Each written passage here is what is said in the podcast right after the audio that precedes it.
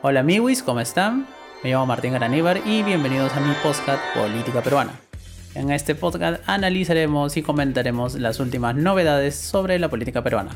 Sin más que agregar, empezamos. En el episodio de esta semana, obviamente hablaremos sobre el tema más candente, ¿no? Que son las grandes diferencias que hay y que son evidentes ahora entre Cerro y Castillo. Entre una parte de Perú Libre que podríamos ir a la cerronista y el otro a la que es la castillista, ¿no? Las diferencias son tan evidentes ahora que literalmente se las ventilan por Twitter y se andan mechando por Twitter como si fueran dos chivolos que están en una asamblea de estudiantes y que literalmente están gritando de todo. Y para esto obviamente tengo que agradecer a la política nacional porque literal no tenía mucha idea de que iba a ser el tema del podcast de esta semana, pero menos mal siempre aparece una crisis justo un día antes o el mismo día que voy a hacer el podcast, entonces obviamente ayudan.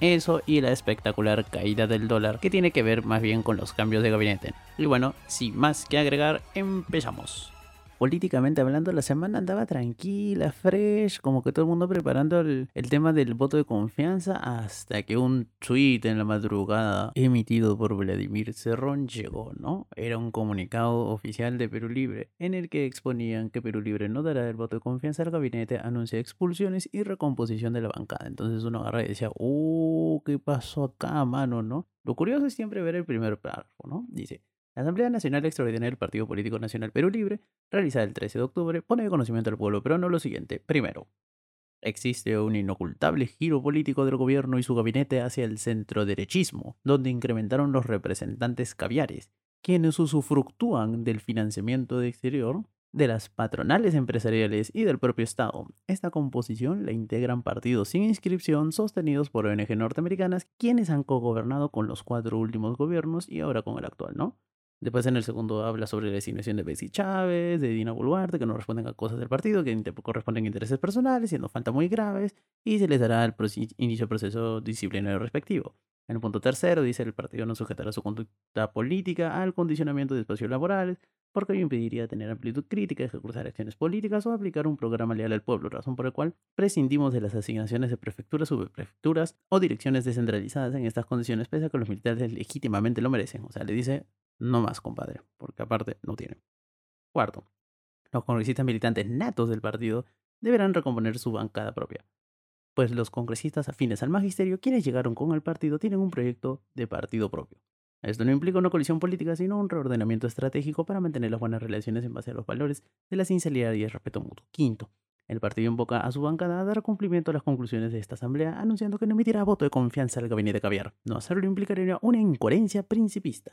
Y ahí es cuando se agarró todo el bolondrón y de paso me dieron tema para este podcast, ¿no? Porque es evidente que Cerrón ya está on fire, que Cerrón literalmente está anunciando recomposición de la bancada, expulsión de militantes y que obviamente no van a dar el voto de confianza, ¿no? Aquí ya te podría decir que el divorcio es casi evidente, ¿no? Pero, o sea, personalmente yo creo que no es que sea el divorcio sea 100% evidente, pero lo que sí es muy evidente, obviamente, es la diferencia, ¿no? O sea, acá ya han exteriorizado el conflicto que llevan las dinámicas internas entre el gobierno, ¿no? Entre, por ejemplo, el, bloque, digamos, de Pedro Castillo, porque tiene su bloque dentro de la bancada y dentro de Perú Libre, tiene un bloque que lo apoya bastante a Pedro Castillo, y el otro bloque más bien liderado por Cerrón y compañía, que digamos son el bloque más dogmático, ¿no? Más ideologizado, son los que querían imponer su agenda, y acá se da cuenta, obviamente, las diferencias entre ambos, ¿no? Mientras uno es el presidente y trata de ser más práctico, y buscar obviamente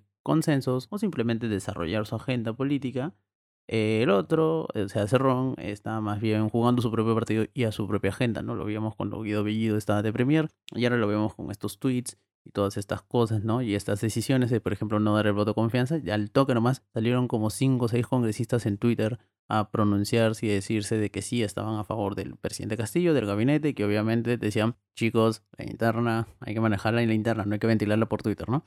Así yo también tuvo un tweet así, bueno, no un tweet, ¿no? Sino una declaración bastante elocuente cuando estuve haciendo una actividad oficial el día de hoy, en la que dijo que simplemente había personas que pensaban que podían cambiar el país a base de un tweet, ¿no? Y se cambiaba a base de trabajo. Así que esa indirecta, bien directa dirigida a Cerrón, obviamente ha dado resultado, ¿no? Cerrón se puso más a chor y está saliendo en los medios a hablar de que van a expulsar gente Perú Libre, de que van a hacer su propia bancada Y obviamente acá ya están en un juego de, de poder, ¿no? Yo lo veo desde esa óptica, lo veo desde una óptica más, esto lo veo más como estos pleitos estúpidos que habían cuando iba a asamblea de estudiantes en la universidad. Y sí, ¿no? O sea, se ve como, una, como un pleito estúpido, como un berrinche, ¿no? Como un periodista Jonathan Castro te puso, ¿no? Este, la izquierda Kiko. Y, eh, o sea, es, es alucinante, pues, esta mecha, ¿no? O sea, es hasta tonto pensar por qué se están peleando ellos dos, porque, como le explicaba ahora a una amiga, esto es como un juego de a ver quién es el más machote, ¿no? O quién es el que puede imponer más sus cosas a la fuerza, a la bruta, ¿no? Quién gritando más. Entonces, obviamente, ahí Cerrón está jugando su partido, se está jugando prácticamente sus últimas cartas, porque poder real tiene poco, ¿no? Le guste o no le guste a Vladimir Cerrón, al final la gente votó no tanto por el partido, sino por el candidato. Más bien yo diría que votaron, como muchos dicen, a pesar del partido. Uno apoyó a Pedro Castillo a pesar de todo lo que tenía, porque obviamente la otra opción, para mí, personalmente, siempre fue peor, ¿no es cierto? La, yo nunca he ocultado que era antifujimorista y nunca lo voy a ocultar, entonces es como que obviamente para mí la otra opción era peor, entonces obviamente a pesar de todo lo que había, a pesar de todos los anticuchos y que durante estos primeros meses, hasta hace dos semanas que hubo el cambio de gabinete, que parecía decir, puta, creo que, o sea, bueno, podría ser peor, ¿no? Ese era nuestro consuelo. Pero ahora el presidente Castillo tomó una decisión, está haciendo las cosas medianamente bien ahora sí, de hecho, eso se ve reflejado, como dije después, en el tema del dólar, ¿no? Pasamos un dólar de 4.13 a, a 3.90, 3.92, 91 creo que ya ha bajado ahora que ha cerrado el mercado eh, del cambio. Y en algunos webs de tipo de cambio ya lo he visto que la, están, la compra a 3.90 y la venta a 3.91, 92. Entonces sí, ya te das cuenta, el dólar bajado un montón, ¿no? Y eso era simplemente por incertidumbre. Y la incertidumbre la generaba el gabinete de Bellido, no más que nada el premier Bellido. De generaba mucha incertidumbre. Riesgo siempre hay. Incertidumbre es lo que descuadra a mucha gente. Y la incertidumbre parece haber desaparecido ahora. Pero cerrando el paréntesis y volviendo al tema de Cerrón y Castillo, obviamente acá las, las diferencias ya se están haciendo más que evidentes o más que notables. Obviamente Cerrón quiere seguir, obviamente, teniendo esa, o quiere mantener, ¿no? Esa cuota de poder que ha tenido al inicio, porque obviamente impuso sus ministros, o sea, ya se ha visto en todos los reportajes, en todas las entrevistas, o sea, por las dinámicas que habían al inicio. Castillo buscaba un balance, pero Cerrón parece que se le ha ido la olla y literalmente ya el poder se le subió demasiado a la cabeza y pensó que era el presidente y pensó erróneamente, digo yo, de que la gente votaba por el partido, ¿no? De que la gente votó por Perú Libre porque cree en el partido, ¿no? Es como que votó, independientemente de que sea Castillo o no, no, mano. La gente votó por Pedro Castillo porque él para algunos representaba un cambio, para otros representaba a ser alguien como él, ¿no? O sea, ser alguien como uno, ¿no? Era alguien cercano y para otro grupo en el que yo me incluyo representaba simplemente la única persona que podía detener el Fujimorismo. ¿no? Y por ese gran motivo es que Pedro Castillo, muchísima gente, mejor dicho, votó por Pedro Castillo. ¿no? La gente votó por Pedro Castillo por lo que Pedro Castillo representaba como persona o como ideal o como proyecto de, ¿no? de presidente, me refiero. No por alguna ideología. Bueno, muy pocos habrán votado por ideología, por cosas partidarias, porque se leyeron el plan de gobierno de Perú Libre y obviamente dijeron ya esto este programa me parece puta madre, voy a votar por, este partido porque independientemente de quién sea el candidato presidencial, yo creo que este partido representa lo que yo pienso, ¿no? O los cambios que el país necesita. Y esto es muy fácil de demostrar por qué. Porque en las elecciones anteriores, Cerrón se lanzó con su partido también, Perú Libertario. ¿Y cómo le fue? Le fue para el orto, obviamente. No logró inscripción, por eso tuvo que inscribir este nuevo partido, Perú Libre. Y obviamente le fue mal, ¿no? ¿Y por qué le fue mal? Porque no jala votos, pues obviamente, ¿no? O sea, a nivel nacional, tal vez a nivel regional sí jale votos porque él ha sido presidente regional, pero a nivel nacional obviamente no jala votos, ¿no? La diferencia, una estrategia diferente fue con Castillo y por eso Castillo ahora es el presidente, ¿no? Por un montón de factores coyunturales también, pero él es presidente ahora y le gusta o no le gusta a la gente de Perú Libre y a Vladimir Cerrón, el que al final, el que tiene que firmar es Castillo porque al final de cuentas él es el presidente, no Cerrón. ¿No? Cerrón es el presidente del partido, no el presidente de la República. Pero a nuestro buen amigo y Vladimir Cerrón, el poder se ha subido demasiado, creo que ya está embriagado de poder y eso que tiene muy poco tomando, o sea, se decir que es un pollito en el tema del poder y simplemente se le ha ido la olla, ¿no? Como ya dije hace un rato, o sea, se fue en YOLO el tío, ya está alucinando mal, está haciendo estos berrinches Y eso obviamente no le hace bien al gobierno porque genera más ruido, ruido innecesario, pero menos mal que este ruido ya no afecta tanto a algún tema tan importante como la cotización del dólar, ¿no? El tipo de cambio. El tipo de cambio, como ya había mencionado antes, ha bajado brutalmente, ¿no? Ya bajó de, de 4.13, si no me equivoco, a 3.92, que es donde lo dejé ahora, ¿no? Y obviamente todo este cambio que ha pasado en apenas unos días se debe al factor de que ya no hay incertidumbre. Ya lo expliqué hace un rato. Guido Bellido como premier, por sus acciones, por su forma de ser, por la política que demostraba y por sus tweets, es que generaba muchísima incertidumbre. ¿Por qué digo que generaba muchísima incertidumbre? Es muy simple.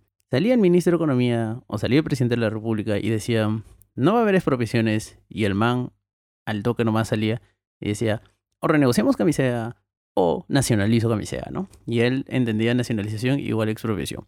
O salía otra vez y decía, ¿no? Caliwarma debería comprar este pescado nacional, ¿no? Para, para el programa. Y después salía el gobierno diciendo, o Diana Boluarte también, que era la ministra, diciendo, oye, man, eh, compramos el 98% del pescado nacional, ¿no? El gobierno siempre decía algo, o sea, Castillo decía algo, el, ministro de Economía decía algo, o sea, parte del gobierno daba un mensaje A y automáticamente el, primer ministro un mensaje B. Y teniendo en cuenta la estructura del Estado que tenemos, dentro del Ejecutivo, la segunda persona más importante después del presidente es el primer ministro o el premier o el presidente del Consejo de Ministros, que es el nombre oficial. Entonces, la segunda persona en jerarquía en el Ejecutivo le daba la contra o decía algo que era contradecido después vía Twitter o vía declaraciones por la primera persona de jerarquía dentro del Ejecutivo, o sea, por el presidente, ¿no? Entonces, estas divisiones obviamente ya eran obvias, palpables. Al inicio no tanto porque iba más o menos en una misma sintonía, pero ya después en el camino se dieron cuenta de que no. No iban juntos, no les iba nada bien juntos, entonces tenían que separarse, ¿no? Y ese fue el motivo por el que obviamente prescindió de él, ¿no? O sea, Castillo le dijo, ya compadre, me aburriste, hablaos, bye. Y ahora Guido Bellido y toda esa gente siguen haciendo sus pataletas porque obviamente ellos tienen una agenda propia. Ellos tienen su propia agenda, ellos tienen su forma de hacer política, que es una política, digamos, un poquito más infantil, o sea, no infantil en el sentido de, niños, pero me hace recordar mucho a, muchísimas asambleas de estudiantes a las que yo he ido, ¿no? Entonces, es como lo dijo Jonathan Castro y lo dije hace un rato, ¿no? La política de, de la izquierda Kiko, ya pasó esto también con Marco Arana antes, cuando se separó este de Verónica Mendoza, ¿no? El Frente Amplio se salió y se fueron los de Nuevo Perú. Pasó igual y vemos cómo le fue a Marco Arana, Palorto también. Entonces, este, cerró, o sea, consejo pata, ¿no? O sea, no lo caes. O sea, lo estás haciendo mal. No creo que te vaya a funcar. Y si hubieran otras elecciones, no creo que sacarías lo que sacaste ahora último, ¿no? Que ha sido un tema entre coyuntural y estratégico, pero más que nada coyuntural. El tema de que ahorita Castillo sea presidente, ¿no? Si hubiera pasado otra persona a la segunda vuelta, tal vez esa otra persona sería presidente y no Castillo. Pero en fin, las cosas se dieron como se dieron y aquí estamos, ¿no? Entonces, amigo, esta es la oportunidad once in a life. O sea, una única vez se te va a pasar esto, entonces no la estás aprovechando mucho, ¿no? Deberías aprovecharlo un poco más. ¿No? Sea un poquito más estratégico, deja de pensar tanto con el hígado y de verdad, amigo, tenga en cuenta algo muy claro, consejo de pata. La gente no votó por el partido, por lo que representa el partido. La gente votó por Pedro Castillo como presidente a pesar del partido, ¿no? Es algo que deberías tener muy clarito para que obviamente no cometas los errores que estás cometiendo ahora, ¿no? Pensando que eres la vanguardia del pueblo y que el pueblo te respalda, ¿no? En algunas cosas sí, fácil, como en la Asamblea Constituyente, yo creo que ahí sí podrías tener un poquito más de respaldo, ¿no? Pero en otras cosas, mm, no sé, lo dudo, ¿no? Pero bueno, es una apreciación personal, obviamente. Entonces, volviendo al tema de, de esta pataleta, estas diferencias, ¿no? Ya que son bastante evidentes, ya tenemos en cuenta que obviamente ya cada facción se puede, podríamos llamarlo, no cada facción dentro de este gobierno, dentro de Perú Libre está jugando su propio partido y obviamente la gente de Cerrón, digamos los cerronistas están jugando un partido y son más, este, digamos, confrontacionales, ¿no? Más a choris, más de gritar, más de hacer escándalo y decir, acá estoy, te espero, para hoy sin polo, ¿no? Prácticamente les falta, les regalaría ese meme literalmente en una camiseta, ¿no? Se la regalaría, le diría, mira, para ti, para el Congreso, ¿no? Pero al final, ¿qué resultados ha dado esto, por ejemplo? Y eso lo podemos ver en lo que ha pasado ahora, sobre todo en el Congreso, ¿no? Donde Perú Libre y el bloque de Perú Libre, liderado por el hermano de Vladimir Cerrón, que es el vocero de la bancada, dicho sea de paso, tuvo un pésimo desempeño tanto en inscribir la lista como en el reparto de comisiones, ¿no? O sea, literalmente no pinta, ni despinta, no ata, ni desata. Y eso que tiene hasta el momento la bancada más grande, ¿no? O sea, son 37 congresistas de Perú Libre. Y a pesar de todo eso, no se han podido quedar con ninguna comisión, digamos, de las deseables, ¿no? Y el presidente de comisión tiene bastante poder, puede dar prioridades al tema de qué proyectos de ley se van a debatir y qué dictámenes se van a votar, ¿no? O sea, poder tiene. Otra cosa es que no han sabido jugar bien sus cartas por estar así más o menos a chori, por haberse subido mucho los humos a la cabeza. Entiendan algo, están en política nacional, ya, ya subieron de liga, ¿no? Ya no están en las regionales, ahora están en las nacionales. Entonces, tienen que aprender a jugar, obviamente, mejor, ¿no? Y a consensuar. Este, esta política de ser a chori, tal vez cuando eran gobiernos regionales funcionaba, pero en la política nacional parece que no les está funcionando muy bien, ¿no? Entonces, obviamente, deberían replantearse la estrategia, ¿no? Pero en vez de eso vemos los comunicados, vemos los tweets, vemos obviamente las declaraciones que están haciendo en la prensa y nos damos cuenta de que simplemente ellos han decidido ser unos tercos y morir en su ley, ¿no? Y si van a morir en su ley, bueno, pues morirán en su ley, literalmente, ¿no? Eso creo yo. Y esto, por ejemplo, complica algunas cosas en las que, digamos, ambas facciones dentro de Perú Libre, por así decirlo, están de acuerdo, ¿no? Que es el tema de la Asamblea Constituyente. Si estos manes siguen así de peleados, el tema de la Asamblea Constituyente va a ser bien difícil que salga, porque para eso, nos guste o no nos guste, va a tener que haber una breve reforma en la Constitución y se va a tener que consensuar bastante con un montón de fuerzas políticas que ahorita están como que pensando, ¿no? diciendo vamos a ver cómo va el tema, ¿no? A ver si, si apoyo o no apoyo a la Asamblea Constituyente. Pero si ven estas cosas, obviamente van a decir, no, no, no va. Por eso Mirta Vázquez, sí, en ese sentido yo creo que ha sido estratégica decirte que hay que consensuarlo. No me pareció correcto que diga que no estamos en un momento constituyente. Yo creo que sí estamos en un momento constituyente, pero obviamente hay que construir los consensos necesarios dentro del Parlamento para materializar ese momento constituyente en una reforma constitucional que permita convocar un referéndum para saber si la gente quiere un cambio total de la constitución vía una asamblea constituyente, porque al final se va a tener que hacer referéndum. O sea, eso es lo que yo pienso, ¿no? La gente, por ejemplo, que está en el no al referéndum y que están haciendo lo de las firmas para prohibir el cambio total de constitución vía referéndum, lo están haciendo bien, ¿no? Pero ahí hay un detalle, ¿no? ¿Cómo vas a prohibir así al 100% un cambio total de la constitución vía asamblea constituyente, ¿no? O sea, eso al final, esa, esa, ese, ese referéndum, o sea, ese proyecto, ¿no? De, reforma constitucional, al final se va a tener que votar en un referéndum, ¿no? Y la pregunta más fácil, y ahí es donde deberían negociar todos los actores políticos, sería eso, ¿no? Ya bueno, gente, hagamos algo, ¿no? Hagamos una única gran consulta. Pueblo peruano, ¿usted quiere un cambio de constitución vía una asamblea constituyente, sí o no? Si gana no, obviamente se acabó el asunto y ya está, ¿no? Fue, fue, un gusto, no hay asamblea constituyente, jodanse, punto, ¿no? Si gana el sí, ahí sí ya deberían haber cambios, obviamente debería cambiar la constitución, debería haber un proyecto de reforma constitucional y después de eso, de que haya la reforma constitucional, es cuando se convoca ahora sí a la asamblea constituyente, no, no es algo que, que, que juntamos firmas y ya, ¿no? Y de frente nos vamos a la Asamblea Constituyente. No, así no va a ser. O sea, esto es un proceso. Por eso yo digo, no, hasta que lleguemos a la Asamblea Constituyente 2023, 2024, por lo menos, ¿no? Como vamos ahorita, puta, 2024 con fe. Y eso, con fe, ¿no? Pero obviamente si, si la gente dentro del bloque de izquierdas, por así decirlo, de, de Perú Libre, se siguen dividiendo tontamente como lo están haciendo ahora, pues no van a llegar ni a la esquina, ¿no? Ese, ese consenso necesario para convocar ese referéndum en el que se le va a preguntar al pueblo si es que quieren una asamblea constituyente o yo, no va a salir, obviamente, ¿no? Si es que para eso sí tiene que haber unidad, ¿no? Y como lo expliqué en el podcast anterior, el tema de la unidad, o sea, no hay que entender la unidad falsamente como se ha entendido erróneamente desde mi punto de vista históricamente en el Perú, ¿no? Eh, dentro de la unidad de las izquierdas, ¿no? En el que el partido que, que tiene, digamos, la mayor representación, o el partido que tiene la inscripción, o el partido que está de moda, o algo así, por así decirlo, es como que ellos agarran y dicen, bueno, como yo soy el más man acá, yo soy el que mando, todos se tienen que acoplar detrás de mí, ¿no? Y la gente de izquierda como que diciendo, no, apelando a la unidad de la izquierda, obviamente, ¿no? Y la gente como que, el resto de las izquierdas dicen, puta, ya, pues, ¿qué más queda, no? Caballero, nomás, pues estamos cagados, pero, o sea, no tenemos nada, ¿no? No tenemos inscripción, por ejemplo, ¿no? O no pasamos la valla, ¿no? O no tenemos representación en el Congreso. Entonces, Obviamente esa unidad de la izquierda impuesta, así forzada prácticamente, donde es un corsé que uno se tiene que, que acomodar y entrar y si no entra está jodido, como que está mal, ¿no? Obviamente, tiene que haber un diálogo dentro de las izquierdas, tiene que haber negociación dentro de las izquierdas y obviamente tiene que haber un consenso de mínimos, es lo, lo mínimo indispensable, ¿no? Aunque suene redundante. Pero tiene que haber un consenso mínimo, porque por ejemplo, algo en el que creo que todas las izquierdas en el Perú están de acuerdo es en el tema de la Asamblea Constituyente. Entonces, hay que llegar a consensos de mínimos, ¿no? Hay que, hay, que, hay que hacer eso y hay que empujar el carro en una sola dirección, obviamente, ¿no?